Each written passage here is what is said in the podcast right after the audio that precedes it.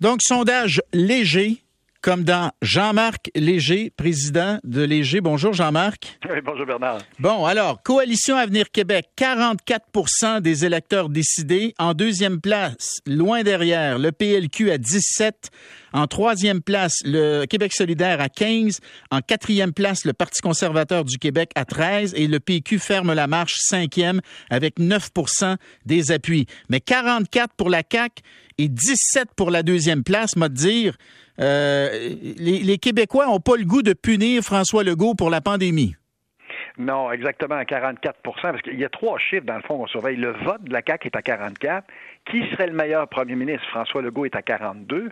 Puis êtes-vous satisfait du gouvernement? 56% nous disent oui. Dans notre métier, on appelle ça la triangularisation. Les trois, les trois facteurs là, qui donnent le, vote futur. Non, la CAQ est en avant. Mais 44% pour un gouvernement, Bernard, c'est pas exceptionnel. C'est exceptionnel aujourd'hui parce que l'opposition est hyper divisée en, quatre autres partis. Robert Bourassa, là, il faisait 50% Jean Charest a fait du 46-47% aussi. Là. Mais là, aujourd'hui, la différence, c'est qu'à l'époque, c'était des luttes à deux ou à trois. Aujourd'hui, que vous avez quatre partis, une opposition qui est extrêmement divisée en quatre partis politiques. Ça donne un avantage fantastique à la CAQ. Ce qui est très intéressant aussi, puis je, c'est un des chiffres que j'ai remarqué.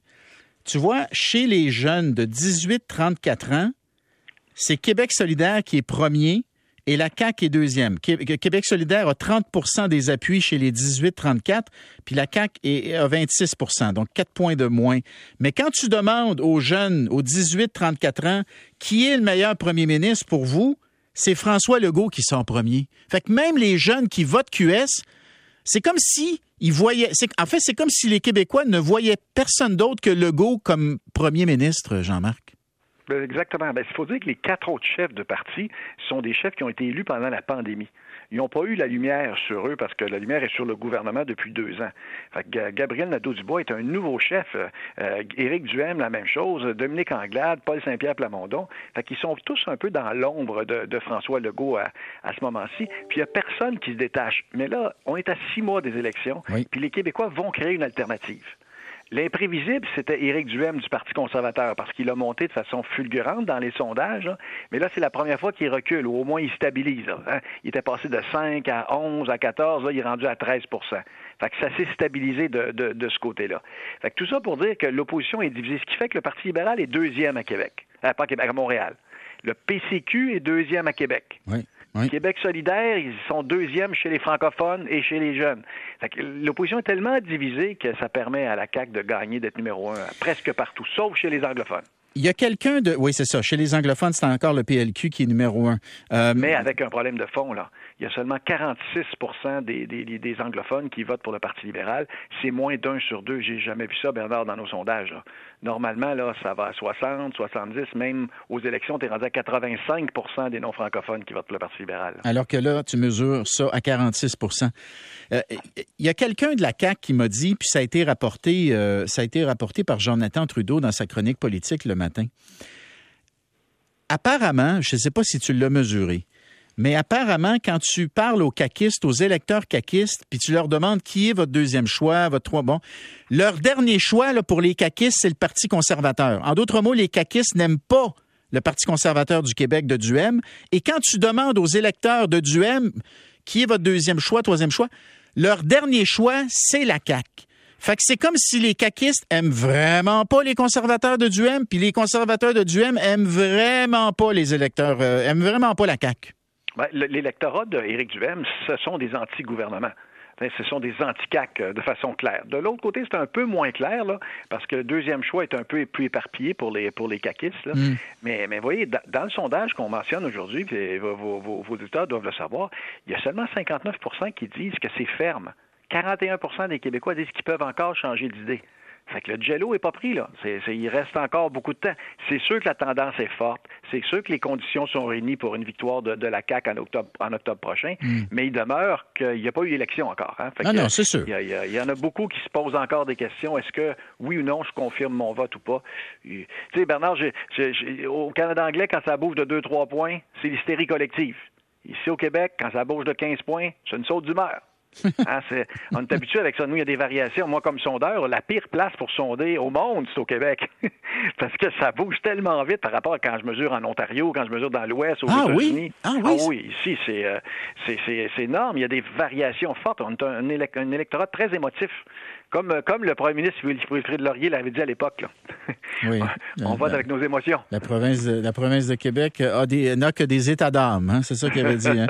bon, alors, alors là, parlons un peu du 500, parce que hier, j'avais une bonne discussion avec, euh, avec mon ami Luc.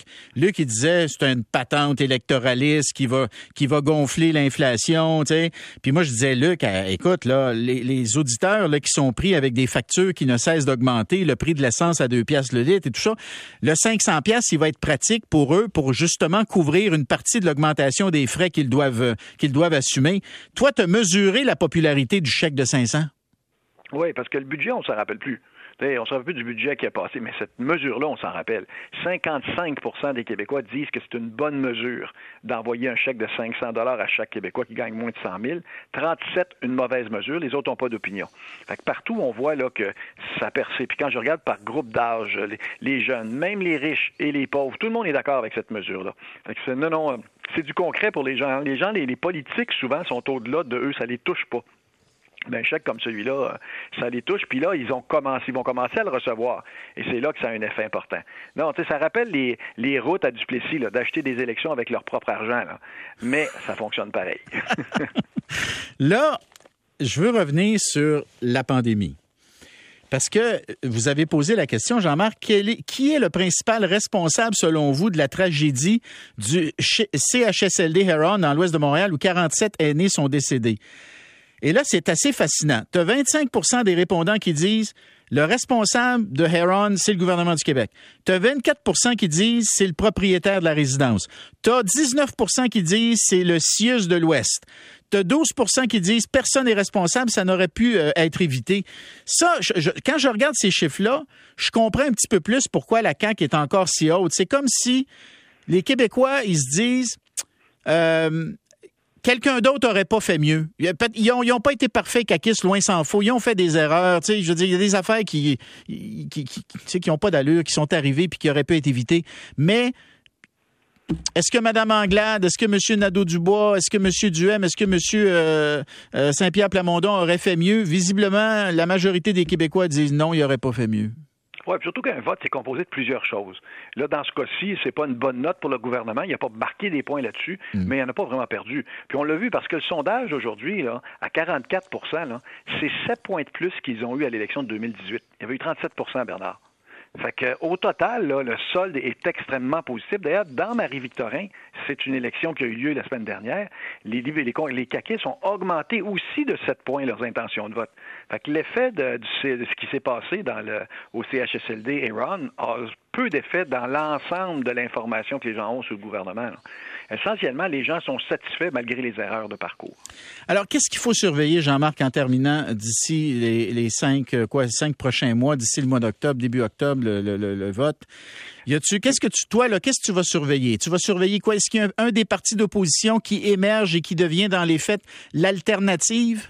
Ah, moi, je pense que c'est le facteur clé. Il y en a un qui va émerger. On pensait à un moment donné que le Parti conservateur était pour émerger. Là, il a été stoppé. Tôt ou tard, l'électorat québécois va créer une alternative. Mais il y a toujours des événements externes. Par exemple, le jugement de la Cour suprême sur la loi 21, qui peut venir euh, rapidement avant l'élection. Euh, la position sur la langue française. C'est toutes sortes de sujets qui vont venir perturber la campagne. Il y a toujours des facteurs qui sont incontrôlables. C'est pour ça que les gens prennent pour acquis ça. Rappelez-vous, un an avant l'élection, on prenait pour acquis l'élection des libéraux euh, en 2018. Ben tout d'un coup, ça a été renversé par une partielle. Là, il n'y a pas de partielle. Pour l'instant, il y a une autoroute devant la CAC, mais encore là, on peut prendre un mauvais virage. Hein. Ça, peut, ça, peut, ça peut se passer vite euh, au Québec. C'est pour ça que les facteurs sont là. Le vrai avantage qu'ils ont, c'est pas qu'ils ont 44% c'est que l'opposition se divise. Puis cette élection-là, c'est comme une élection pour voir qui va être le meilleur deuxième. C'est ça la difficulté. Quand c'est une lutte à un, un à un, c'est plus facile. Quand c'est une lutte à un contre, contre, quatre autres, disons qu'ils ont, ils ont, ils ont tout en main pour gagner la prochaine élection. Mais comme tu dis, des fois, les Québécois euh, virent de bord rapidement, puis quand ils virent de bord, ils virent en gang. oh, nous, quand on aime, on aime, mais quand on n'aime plus, là, c'est terminé. oui, c'est ça. Jean-Marc Léger, président de la firme de sondage léger. Euh, Jean-Marc, merci encore une fois. Tu es, euh, très euh, disponible et, je l'apprécie. Je suis certain que les auditeurs l'apprécient beaucoup. Ben, toujours un plaisir, Bernard. Salut, mon gars. À la prochaine. Au revoir. OK, on s'en va à la pause. Au retour, parlant de cette, cette autre passion de beaucoup de Québécois, le hockey, ce soir, Canadien Flyers. On en discute avec Martin McGuire.